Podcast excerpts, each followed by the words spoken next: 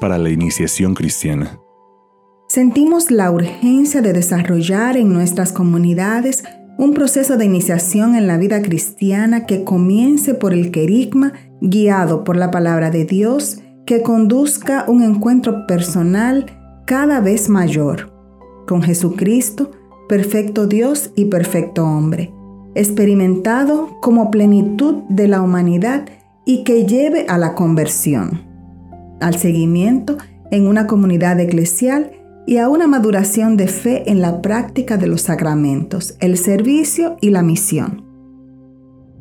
Recordamos que el itinerario formativo del cristiano, en la tradición más antigua de la Iglesia, tuvo siempre un carácter de experiencia en el cual era determinante el encuentro vivo y persuasivo con Cristo, anunciado por auténticos testigos. Se trata de una experiencia que introduce en una profunda y feliz celebración de los sacramentos, con toda la riqueza de sus signos. De este modo, la vida se va transformando progresivamente por los santos misterios que se celebran, capacitando al creyente para transformar el mundo. Esto es lo que se llama catequesis mistagógica. Ser discípulo es un don destinado a crecer. La iniciación cristiana da la posibilidad de un aprendizaje gradual en el conocimiento, amor y seguimiento de Jesucristo. Así, forja la identidad cristiana con las convicciones fundamentales y acompaña la búsqueda del sentido de la vida. Es necesario asumir la dinámica catequética de la iniciación cristiana una comunidad que asume la iniciación cristiana renueva su vida comunitaria y despierta su carácter misionero. Esto quiere nuevas actitudes pastorales de parte de los obispos, presbíteros, diáconos, personas consagradas y agentes de pastoral. Como rasgos del discípulo al que apunta la iniciación cristiana destacamos que tenga como centro la persona de Jesucristo, nuestro Salvador y plenitud de nuestra humanidad, fuente de toda madurez humana y cristiana. Que tenga espíritu de oración, sea amante de la palabra, practique la confesión frecuente y participe de la Eucaristía. Que se inserte cordialmente en la comunidad eclesial y social. Sea solidario en el amor y fervoroso misionero la parroquia ha de ser el lugar donde se asegure la iniciación cristiana y tendrá como tareas irrenunciables iniciar en la vida cristiana a los adultos bautizados y no suficientemente evangelizados. Educar en la fe a los niños bautizados en un proceso que los lleve a completar su iniciación cristiana. Iniciar a los no bautizados que, habiendo escuchado el querigma, quieren abrazar la fe. En esta tarea, el estudio y la asimilación del ritual de iniciación cristiana de adultos es una referencia necesaria y un apoyo seguro. Asumir esta iniciación cristiana exige no solo una renovación de modalidad catequística de la parroquia. Proponemos que el proceso catequístico formativo adoptado por la Iglesia para la iniciación cristiana sea asumido en todo el continente como la manera ordinaria e indispensable de introducir en la vida cristiana y como la catequesis básica y fundamental. Después vendrá la catequesis permanente que continúa el proceso de maduración en la fe, en la que se debe incorporar un discernimiento vocacional y la iluminación para proyectos personales de vida. Catequesis permanente. En cuanto a la situación actual de la catequesis, es evidente que ha habido un gran progreso. Ha crecido el tiempo que se le dedica a la preparación para los sacramentos. Se ha tomado mayor conciencia de su necesidad, tanto en las familias como entre los pastores se comprende que es imprescindible en toda formación cristiana. Se han constituido ordinariamente comisiones diocesanas y parroquiales de catequesis. Es admirable el gran número de personas que se sienten llamadas a hacerse catequistas con gran entrega. A ellas, esta asamblea les manifiesta un sincero reconocimiento. Sin embargo, a pesar de la buena voluntad, la formación teológica y pedagógica de los catequistas no suele ser la deseable. Los materiales y subsidios son con frecuencia muy variados y no se integran en una pastoral de conjunto y no siempre son portadores de métodos pedagógicos actualizados. Los servicios catequísticos de las parroquias carecen con frecuencia de una colaboración cercana de las familias. Los párrocos y demás responsables no asumen con mayor empeño la función que les corresponde como primeros catequistas. Los desafíos que plantea la situación de la sociedad en América Latina y el Caribe requieren una identidad católica más personal y fundamentada. El fortalecimiento de esta identidad pasa por una catequesis adecuada que promueva una adhesión personal y comunitaria a Cristo, sobre todo en los más débiles en la fe. Es una tarea que incumbe a toda la comunidad de discípulos, pero de manera especial a quienes, como obispos, hemos sido llamados a servir a la iglesia, pastoreándola, conduciéndola al encuentro con Jesús y enseñándole a vivir todo lo que nos ha mandado. La catequesis no debe ser solo ocasional, reducida a los momentos previos a los sacramentos o a la iniciación cristiana, sino más bien un itinerario catequético permanente. Por esto, compete a cada iglesia particular, con la ayuda de las conferencias episcopales, establecer un proceso catequético orgánico y progresivo que se extienda por todo el arco de la vida, desde la infancia hasta la ancianidad, teniendo en cuenta que el Directorio General de Catequesis considera la catequesis de adultos como la forma fundamental de la educación en la fe, para que, en verdad, el pueblo conozca a fondo a Cristo y lo siga fielmente. Debe ser conducido especialmente en la lectura y meditación de la palabra de Dios, que es el primer fundamento de la catequesis permanente. La catequesis no puede limitarse a una formación meramente doctrinal, sino que ha de ser una verdadera escuela de formación integral. Por tanto, se ha de cultivar la amistad con Cristo en la oración, el aprecio por la celebración litúrgica, la vivencia comunitaria, el compromiso apostólico mediante un permanente servicio a los demás.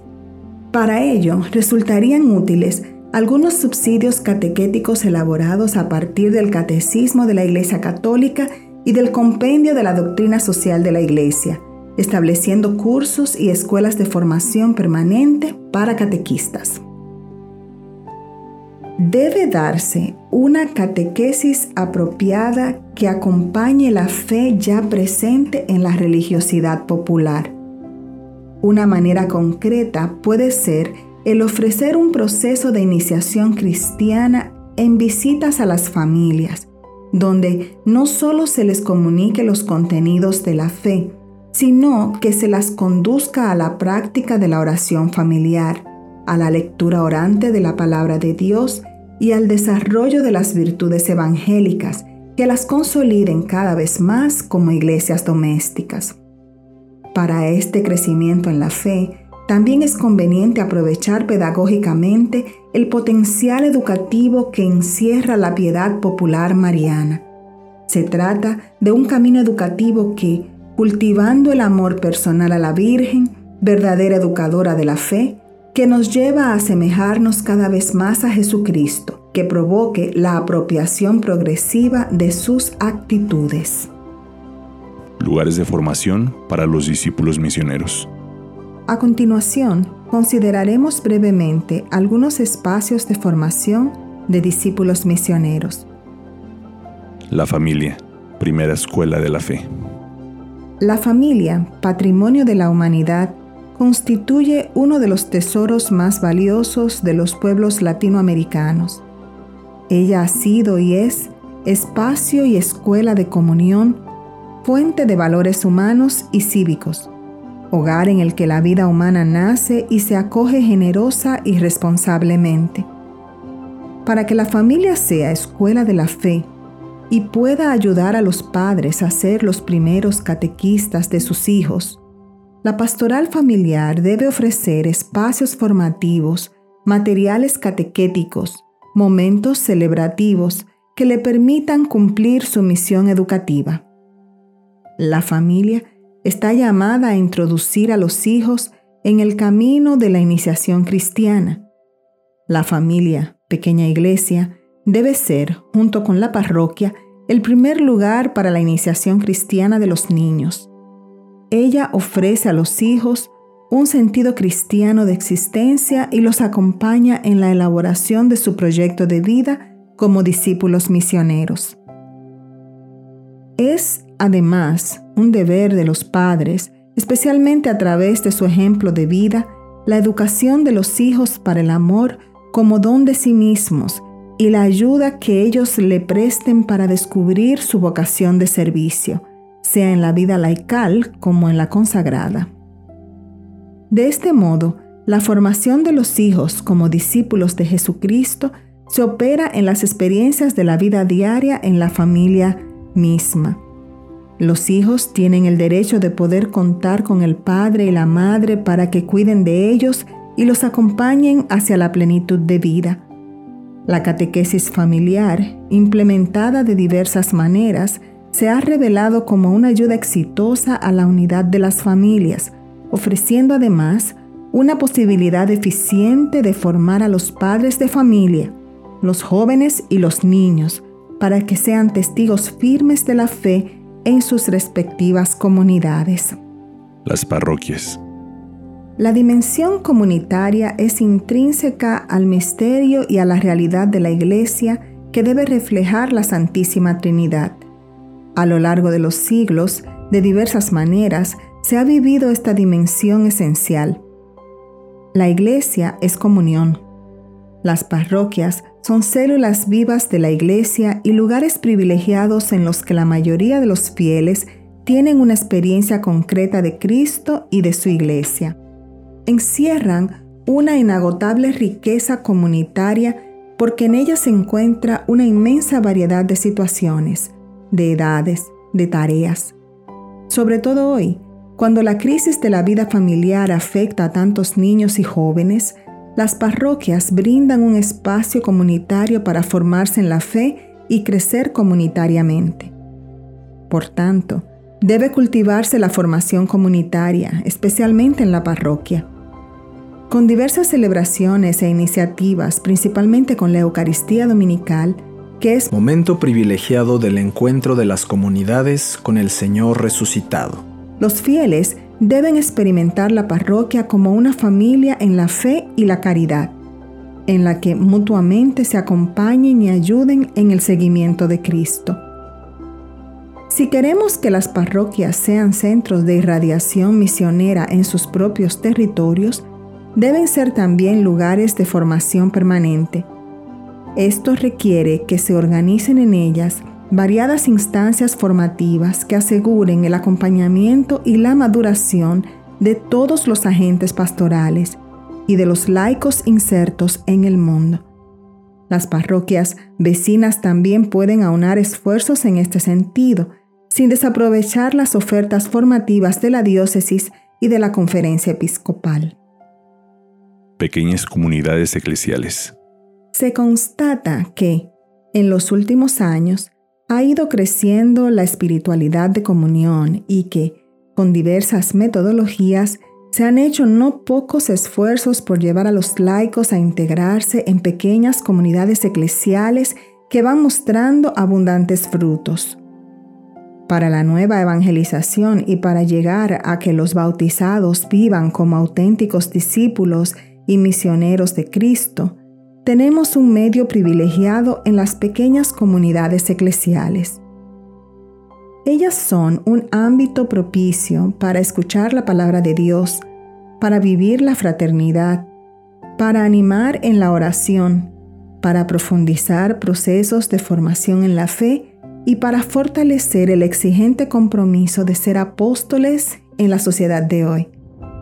Ellas son lugares de experiencia cristiana y evangelización que, en medio de la situación cultural que nos afecta, secularizada y hostil a la Iglesia, se hacen todavía mucho más necesarias. Si se quieren pequeñas comunidades vivas y dinámicas, es necesario suscitar en ellas una espiritualidad sólida, basada en la palabra de Dios, que las mantenga en plena comunión de vida e ideales con la iglesia local y, en particular, con la comunidad parroquial. Así la parroquia, por otra parte, como desde hace años nos lo ha propuesto en América Latina, llegará a ser comunidad de comunidades. Señalamos que es preciso reanimar los procesos de formación de pequeñas comunidades en el continente, pues en ellas tenemos una fuente segura de vocaciones al sacerdocio, a la vida religiosa y a la vida laical con especial dedicación al apostolado. A través de las pequeñas comunidades también se podría llegar a los alejados, a los indiferentes y a los que alimentan descontento o resentimientos frente a la iglesia. Los movimientos eclesiales y nuevas comunidades.